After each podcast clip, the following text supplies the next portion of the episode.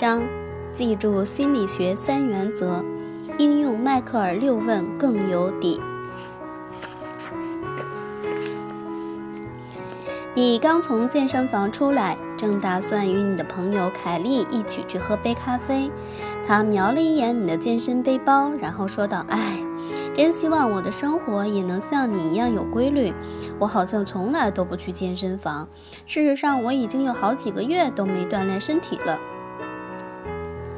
作为好朋友，你很想帮帮凯莉，于是你开始尝试说服她，锻炼身体太重要了，不仅能够保持体型，而且还能够让人舒畅。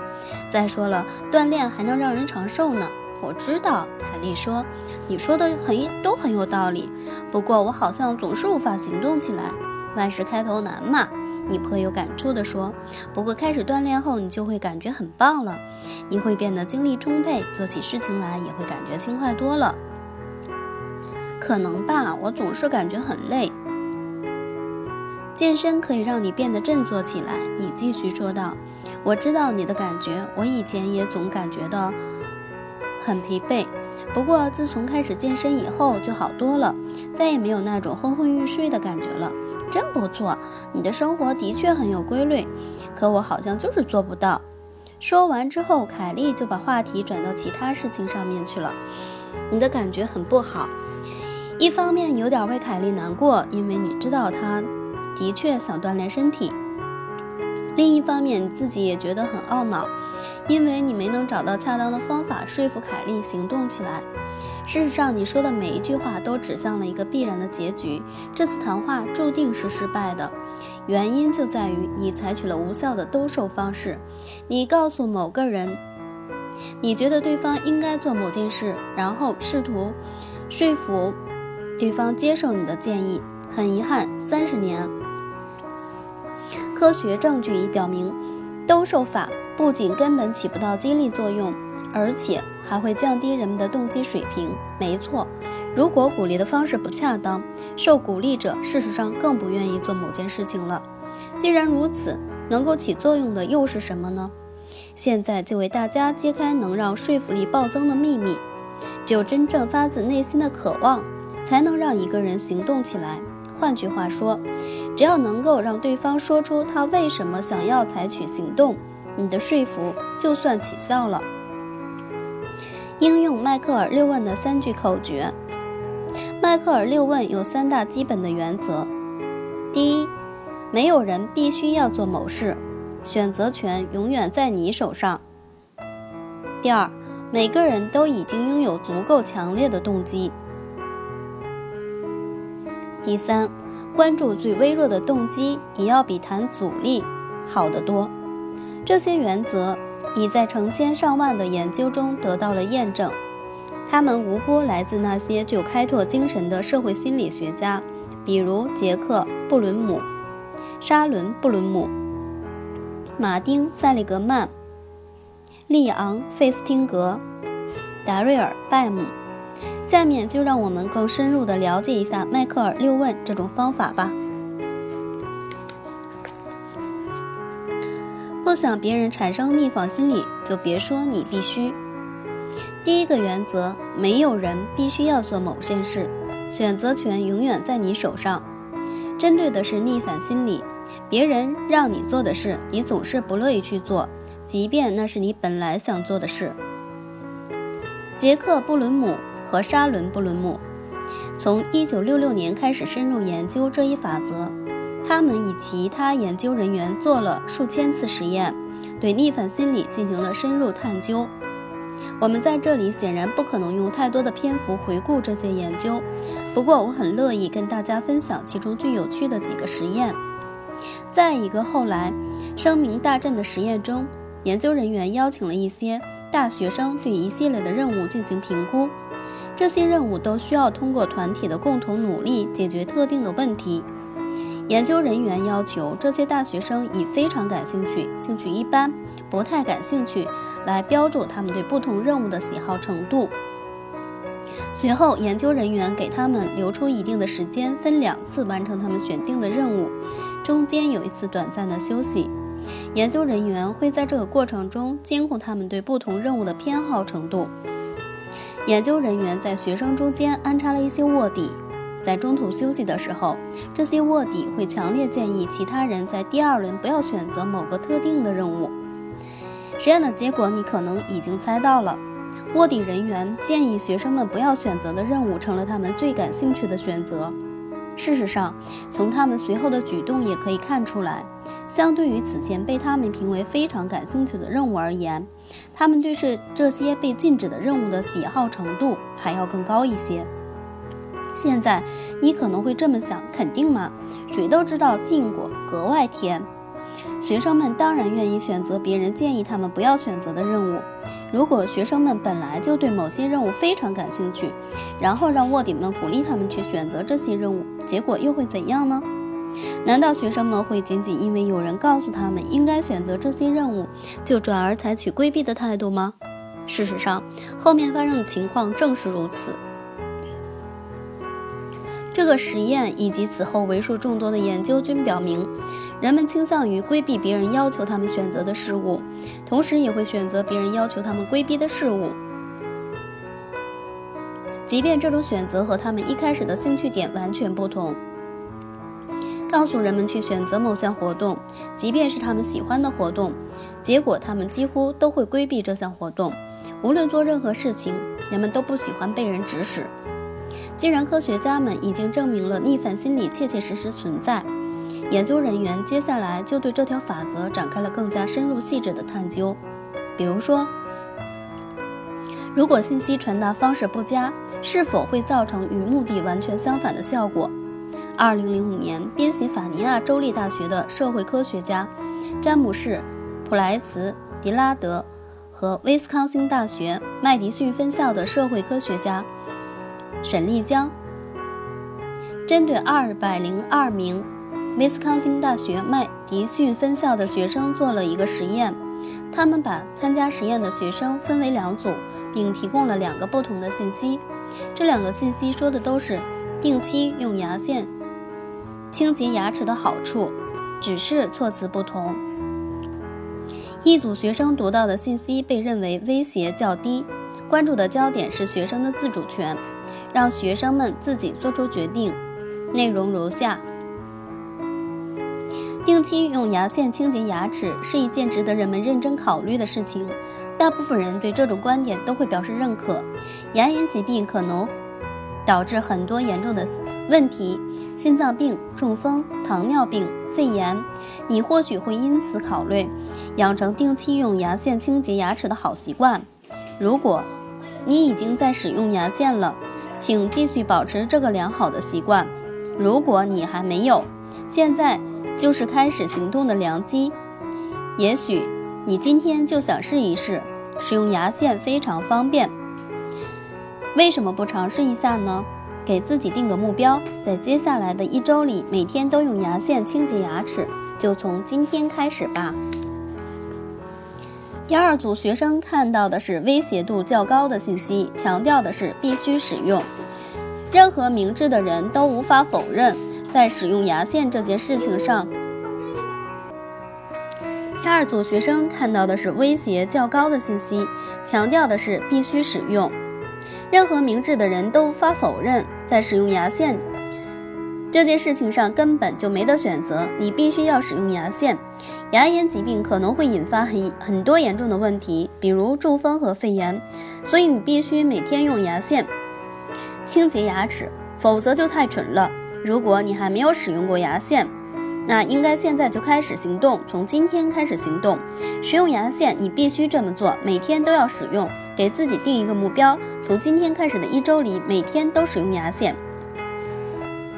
你或许已经猜到了，相对于看到高威胁信息的学生而言，看到低威胁信息的学生更有可能开始使用牙线。这个结果让我颇为震惊。难道一个理性的人不应该更关注信息的实质内容吗？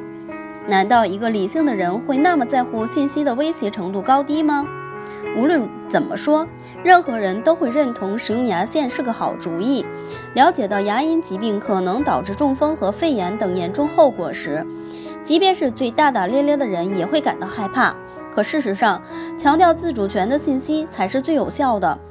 而不是强调不使用牙线可能带来哪些严重后果的信息。显而易见，人们觉得命运能够掌握在自己手中才是最重要的。至于会不上会不会患上肺炎或者是中风，倒还在其次。现在，请设想一下，逆反心理在工作场所可能意味着什么？如果你正试图说服一名刺儿头员工，希望他不要在上班时间打手机，或者能够更积极主动地承担额外的项目，你可能会觉得比较有效的方法就是威胁说开除他、罚他的钱。或者以其他方式惩罚他，这其实就是你必须做的工作场所版本。然而，更有效的方式却是帮助这名员工发现他自己的理由，帮他找出为什么想要遵守公司规定或承担更多工作量的理由。这看起来可能比较奇怪，但尊重员工的自主权，并把最终的选择权留给他，很可能是最有效的说服策略。如果再用上迈克尔六问方法，那就更好了。父母跟孩子之间的互动也是同样的道理，虽然看起来有些不可思议，但当孩子们知道他们不是非做某事不可时，他们对父母的回应就会更积极一些。我注意到一个现象：当我们试图说服他人时，往往会告诉他们，如果不按我们说的做，后果将不堪设想。你必须承担更多职责，否则我可能会让你走人。你必须得减肥，否则你就要得糖尿病了。你最好把自己的分数提上去，否则你根本考不上好大学。这种恐吓战术，我们几乎每个人几乎都使用过，至少用过一次，但结果往往是深深的挫败感。通过高威胁和低威胁信息实验，我们已经很清楚的知道，大部分人都不会被威胁吓倒，他们甚至会公然与你争论：“乔做的事情还没我多呢。”所以你不能开除我，而且他上班总迟到。爷爷吃的比我还糟糕呢，可他老人家活到了九十二岁。我这样也能考上好大学。而有时候他们会告诉你，他们根本就不在乎。好啊，那就开除我吧，早晚都要死，想那么多干嘛？我根本就不想上大学。逆反心理是很难克服的。幸运的是，我们有一个简单的解决方案，一个既适用于说服他人，也能够自我激励的方案。规避威胁式和命令式的必须做。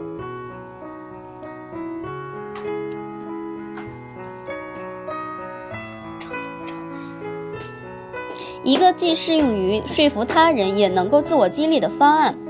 规避威胁式和命令式的必须做，不然怎么怎么样。关注想要做什么和为什么，而这就是迈克尔六问的奥秘。没错，有时候你可能的确需要强调后果。不过，别试图用可怕的后果去说服一个人，其他方法会更有效一些。他如果不想做，就建议他写下来。迈克尔六问的第二个原则是，每个人都已经拥有足够强烈的动机。这个原则在一定程度上是基于临床心理学家马丁·塞利格曼在2005年进行的抑郁研究得出的。抑郁的人有两个最明显的特征：虚弱无力和绝望感。这两点能够让任何行为变成变得无效，从而将所有的改变、努力扼杀在摇篮之中。如果你对一个抑郁的人说：“只要出去走走，做些有趣的事情，你就会感觉好多了。”他很可能会告诉你说：“他没力气，而且怎么努力也无济于事。”不过，塞利格曼可不是那么容易被说服的。他认为，抑郁的人或许深藏着足以改变生活的强烈动机，或许他们只是需要接近自己的动机。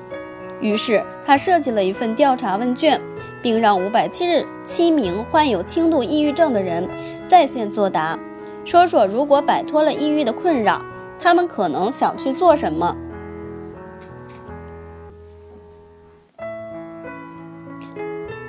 这次的研究对象对自己的描述大同小异，比较慵懒，而且很难融入周围世界。他们觉得自己做什么都提不起劲儿来，他们甚至没有力气让自己去享受快乐。这些缺点让他们很是伤心苦恼。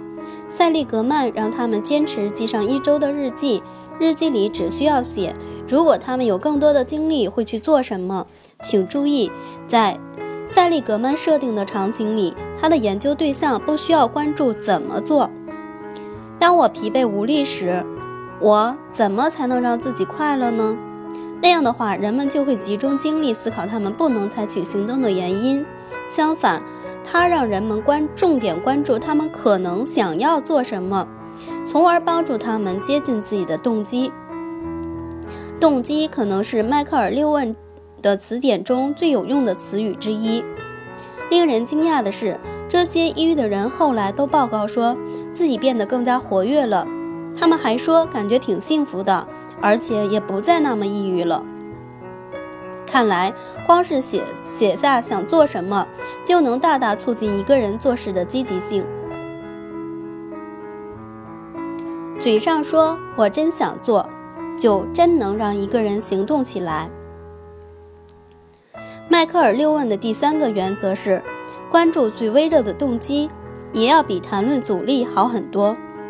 该原则源于社会学家利昂·费斯汀格在一九五七年撰写的《认知失调论》一书。费斯汀格意识到，我们对自己的认知存在，经常存在两个相互冲突的、不协调的层面。比如说，我们相信自己比较压力。压抑，而且缺乏动力，但内心深处却有个声音对我们说：“如果不是非常郁闷，我很想去看场电影；或者如果有精力，我很想跟我的朋友莎拉去喝杯咖啡。”那么，如何才能化解自我认知和自我行、自我自身行为之间的矛盾呢？方法之一就是我们出去寻求快乐。那样的话，我们的认识和行动就彼此吻合了。听到自己说想要做某事，能帮助我们找到去做这件事情的动机。换句话说，我们有一种强迫性渴望，想让自我认知与实际行动完美吻合。如果产生认知失调，即我们觉得不像想象的那样了解自己，就会感到很不舒服。于是我们就会采取各种各样的行为来证明我们的确非常了解自己。你可以看到。对言行一致的需求能够帮助我们成功的使用迈克尔六问。只要一个人说过自己想做什么，即便是在漫不经心的情况下说出真想有一天能够按时上班，他就已经让自己陷入了认知失失调的状态。在他真正做到按时上班状态之上班之前，这种失调状态不可能被打破。对大部分人而言，发现自己言行不一是一件很痛苦、很烦恼的事情。消除这种不适感的唯一方法，就是让自己成为期望中的样子。因此，如果我们想让一个人说出哪怕最微薄的渴望，他在一定程度上就会愿意让行动和认知达成一致。请记住，这仅仅适用于想要做。如果是应该做，那就另当别论了。我应该九点上班，可我总是迟到，并不是认知失调。你认为自己是个上班迟到、不守纪律的人，事实上你也的确总是上班迟到。你可能不喜欢自己这样，但你很清楚自己是什么样的人。不过，如果你对自己说“我想要按时上班”，你的行为就更有可能与你的说法趋于一致。如果你还能说出为什么你想要按时上班，那这种一致性需求就更强烈了。比如，我就不会有那么大压力了，我就不会因同事要替我工作而感到内疚了，我就能喝上新鲜的咖啡了。既然你找到了这么多想要按时上班的理由，你肯定是真想按时去上班，于是你就这么去做了。好了，现在你终于可以松口气了，因为你的认知失调已然消失了。另一种利用认知失调的方式是，让对方先迈出一小步。哪怕是很小的一步，你也已经取得了突破性的进展。正如你在引言中所看到的，我并没有试图让通用电器的主管们马上找到、马上使用我的方法，我只是让他们同意听一听我的介绍。我的想法是这样的：只要他们愿意听，那就有可能愿意学习，甚至因此喜欢上我的方法。同样的道理，如果你暂时还没有找到工作，不要试图去计划五次面试的时间，先从小处着手，比如花上十分钟浏览一个在线求职网站，关于如何正确的迈出第一步，我们将在第三章详详细阐述。总之，千里之行，始于足下。哪怕只是迈出了很小很小的一步，我们都可能会发现自己竟然拥有无穷无穷动力，于是就会坚定地走下去，朝着既定的目标阔步前行。不论是态度在先，还是行为在先，只要你能让对方说出想做，或是迈出实际行动的一小步，你的说服自然就能起效。实践证明，迈克尔六问在哪儿都管用，对什么人都管用。迈克尔六问并不是一种仅仅基于科学实验得出的方法，事实上，它早已久经考验。在各种个人和职业背景下得到了很好的验证。一、精神病患者的服从率提升到了百分之四十五。使用迈克尔六问之前，纽约市布朗克斯区的圣巴拿巴医院和联合医院的精神病患者经常受受到高威胁的恐吓，他们被告知必须按照医生的建议进行病后调养和其他治疗，否则他们就会病得更厉害。而且必须再次住院接受治疗，高威胁带来的服从率仅为百分之十三。很多患者一而再、再而三地被重新送回医院接受治疗。而在使用迈克尔六问之后，由大学生对精神病患者进行了一个小时的迈克尔六问对话后，服从率竟然提升到了百分之四十五左右。其后患者的服从率一直在攀升。因为两家医院都把迈克尔六问列入了患者标准护理程序。二，缓刑犯和假释犯全都变老实了。使用迈克尔六问之前，法院会对离开监狱的缓刑犯和假释犯提出一些要求，但他们却从不遵守这些要求。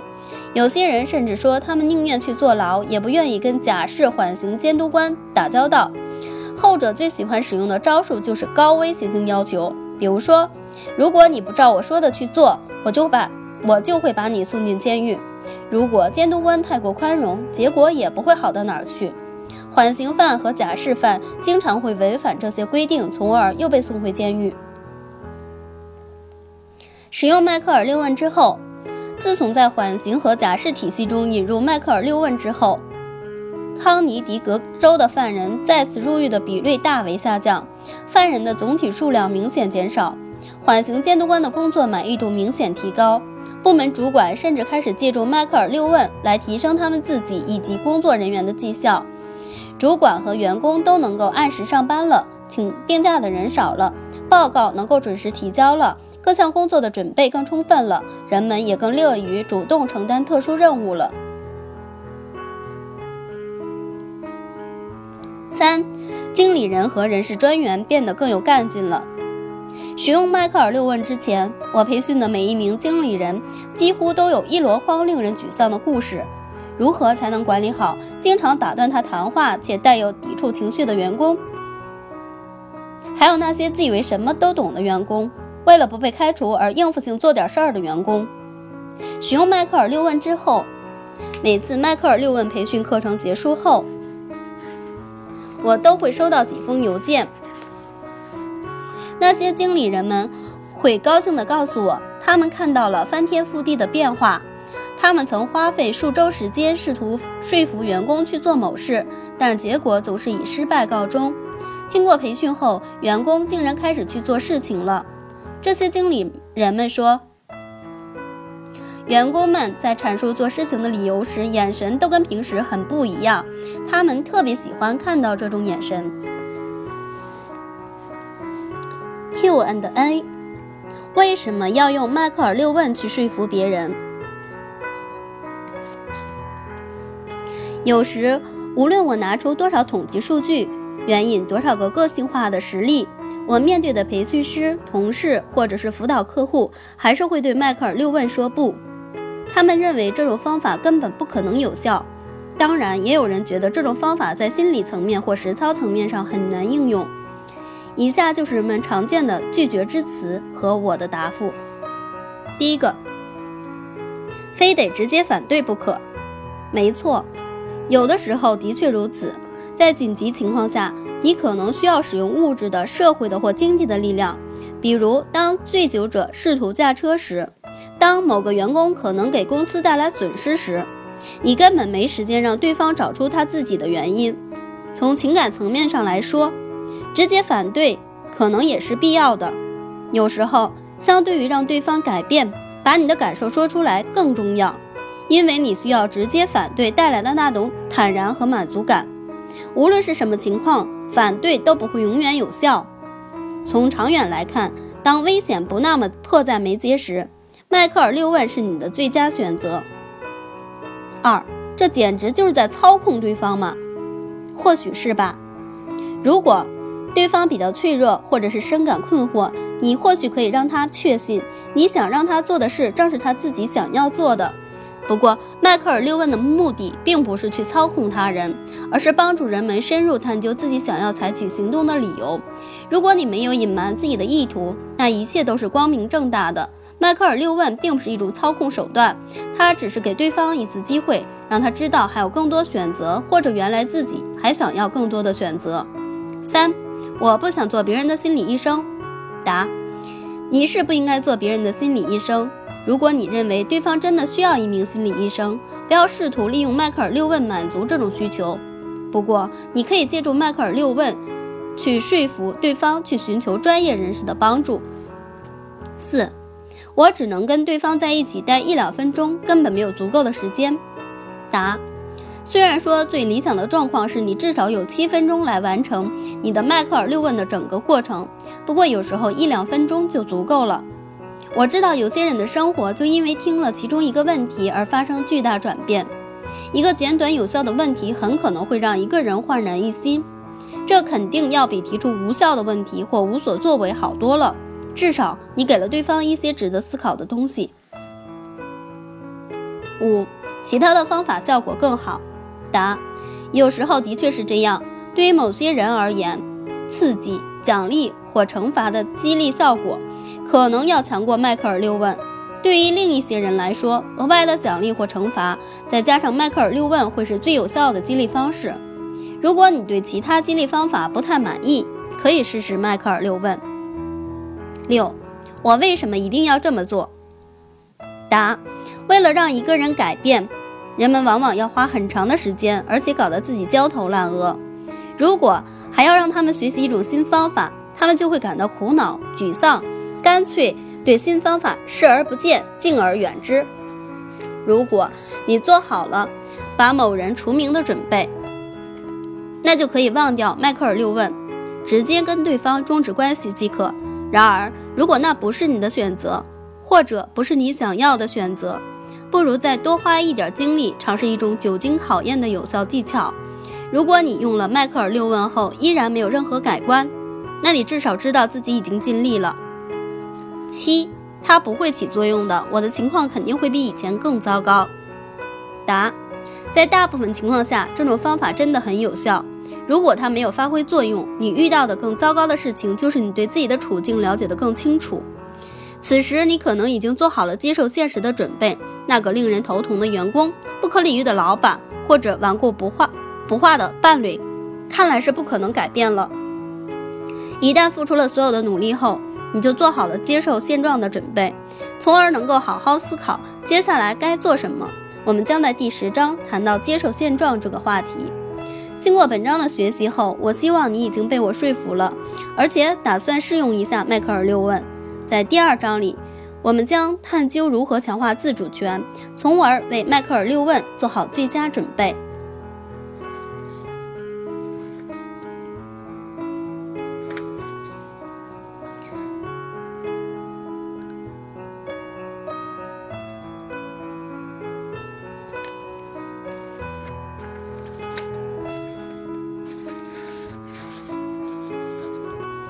测测你的说服力，测测你原来的说服力可以打几分。在本书中，我会给你很多机会来测测你的迈克尔六问技巧。不过，在学习使用如何使用这种方法之前，你或许想知道自己原本的说服力可以打几分。你也有可能一直在使用迈克尔六问技巧，只不过你并没有意识到，因为一切都是直觉使然。或许你刚刚意识到。像大多数人一样，你一直以来都过于依赖兜售法了。下面就让我们来做一个小测验，看看你的说服力到底可以打几分。假设你的一位好朋友需要去做乳房 X 光检查，但他一直拖着不去。你知道他们家有乳腺癌家家族史，所以去做个检查非常必要，而且越早越好。可是他总说自己很忙，总说下个月再去吧。你确信他是害怕做检查，而且他显然抱着一个非理性的念头：如果永远不去检查，自己就不会得癌症。你很想说服他勇敢地面对这个问题，而且是以更加现实、有效的方式来面对这个问题。你的目标就是让你的朋友确定去做乳房 X 光检查的时间。请仔细阅读下面的陈述，在你认为有用的陈述前打勾。一，我真不明白，去做个检查不是很简单吗？而且也不疼，你为什么就不想去看医生呢？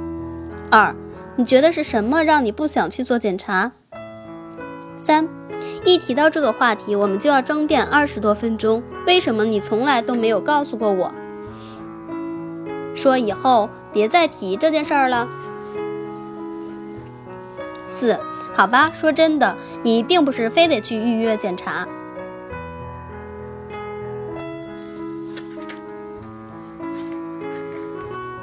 五，去做个检查就知道结果了，你不觉得这样会感觉好多了吗？六，我能问个非常愚蠢的问题吗？你到底为什么会想到去做乳房 X 光检查呢？七。你想让我陪你一起去看医生吗？八，你是不是觉得如果不去看医生就不会有什么问题了？九，做个假设，就当我们探讨一下，如果你已经跟医生预约了，你会有什么感觉？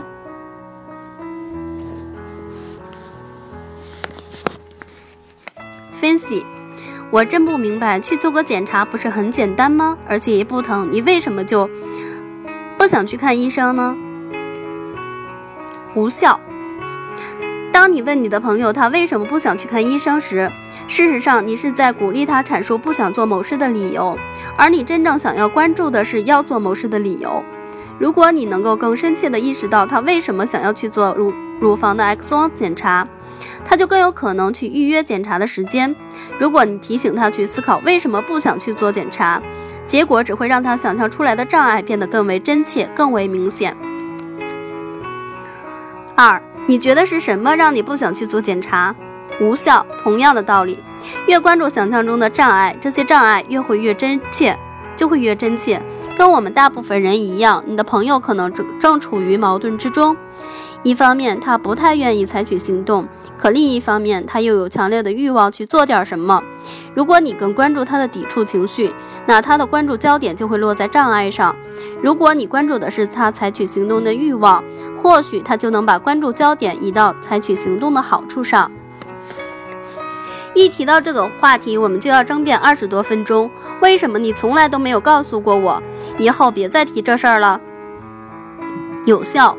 你的朋友愿意与你争论，这意味着从某种程度上来说，无论这个程度多么微不足道，他愿意，或者是至少有可能想跟医生预约检查时间。否则，他早就转移话题了，或者明确的告诉你以后别再提了。如果有人建议你去参加斗牛小丑培训班，搬到南极洲生活半年，或者把你毕生的积蓄汇给某个你从来都没有听说过的投资网站，你会跟他讨论这些建议吗？当然不会。然而，如果某人建议你拟定一份职业发展规划，到一个此前没有想过的地方度假，或者是见一见他的财务顾问，你可能至少愿意，你可能至少愿意跟他谈论一下，就算只是告诉他你不想那么做。问你的朋友为什么愿意谈论乳腺 X 光，X 光检查可能是有用的，在他内心深处的某个角落。肯定隐藏着一个想要去做检查的想法。你的问题能够帮助他深入发掘这个想法。好吧，说真的，你并不是非得去预约检查。有效，就像我对通用电器的主管们所做的一样，提醒人们你正在谈论的是他们的选择，而不是你的选择。这一点极为有用。在本章，我们已经谈到，所有人都会有逆反心理，也就是说，当有人告诉我们去做什么的时候，我们会产生抵触情绪。事实上，当有人告诉我们必须做某事时，我们很可能会反其道而行之，这几乎是一种无法抗拒的反应。如果我们想做某事，肯定是出于自己的选择，而不是别人严厉的必要之举。当然了，你可能会担心这种方法会带来适得其反的后果，这点你大可不必担心。如果一个人真的不想做某事，那无论你说什么，他也不会去做。然而，只要他的内心深处有那么一丁点儿想要采取行动的欲望，这种方法就能派上用场，就能够让他很放松地找到他自己要采取行动的理由。去做个检查就知道结果了，你不觉得这样会感觉好多了吗？无效。你再告诉你的朋友做过检查后他会感觉如何？你的说法可能是正确的，但也可能不对。你把自己的想法硬塞给他，从而剥夺了他自己做出选择的权利。帮助他设想未来的情景或许是有用的，这也是迈克尔六问中第四问的基础所在。但有一个前提是，这个未来的情景必须是你朋友自己想到的。我能问个非常愚蠢的问题吗？你到底为什么会想到去做乳腺 X 光检查呢？有效，这个问题能够让你的朋友深入挖掘去做检查的理由，而这件事正是你希望他去做的。如果他找到了预约检查时间的理由，那他就会真的去看医生。如果他听到的只是你提出的理由，即便他完全同意你的说法，他也很可能继续拖延时间。类似，你到底为什么会这么想，或者你为什么可能会考虑他的问题，无疑是迈克尔六问第一问的翻版，也是把最微弱的火花，也许我会去做，转变成熊熊烈火。你知道，我相信自己肯定会去做的极佳方式。你想让我陪你一起去看医生吗？无效。这个慷慨的提议稍后可能会派上用场，但现在还不行。这是因为你的朋友还没有下定决心去预约检查呢。如果他已经说过，我知道检查后我的感觉肯定会比现在好一百万倍，可是让我一个人去那儿，我真受不了。你的这个提议毫无疑问能够给他提供巨大的支持。然而，在你的朋友搞清楚为什么之前，关注如何做注定是无用的。你是不是觉得，如果不去看医生就不会有问题了？无效。和最前面的两种陈述一样，这个问题关注的焦点还是为什么不，而不是为什么。即便你的观点是正确的，你的朋友也可能还没有做好认可这种观点的准备。即使你认可，即使他认可了这种观点，知道了自己为什么害怕去看医生，也未必能消除他的恐惧心理。他需要的不是搞清楚不想去检查的原因，而是去探究为什么他想要去预约检查。做个假设，就当我们探讨一下，如果你已经跟医生预约了，你会有什么感觉？有效，帮助你的朋友设想他的行动可能会带来什么好的结果，非常有用。因为这同样可以让他更深入地探究自己做出改变的理由。这是迈克尔六问第四问的一个有效版本。设想完成预约后的开心一天，会让你的朋友有一种如释重负的感觉。保持这种放松感的欲望，很可能会促使他去看医生。如果你选择的陈述为有效，给自己加一分；如果你选择的陈述为无效，扣除一分。四分，恭喜你！你显然已经熟练掌握了迈克尔六问的诀窍，而且很可能已经能非常有效地说服他人了。如果你希望进一步发展这种能力，并学习如何将其运用到更多的场景中，即便是一些你曾经认为不太可能的场景，那就继续往下读吧。一到四分，你本能的知道哪些类型的问题能说服别人，可你依然错过了一些让自己说服力大增的机会。迈克尔六问能够帮助你更好地利用自己的直觉，也能够帮助你完善说服方法。零分，你良好的直觉和不太有效的陈述互相抵消了。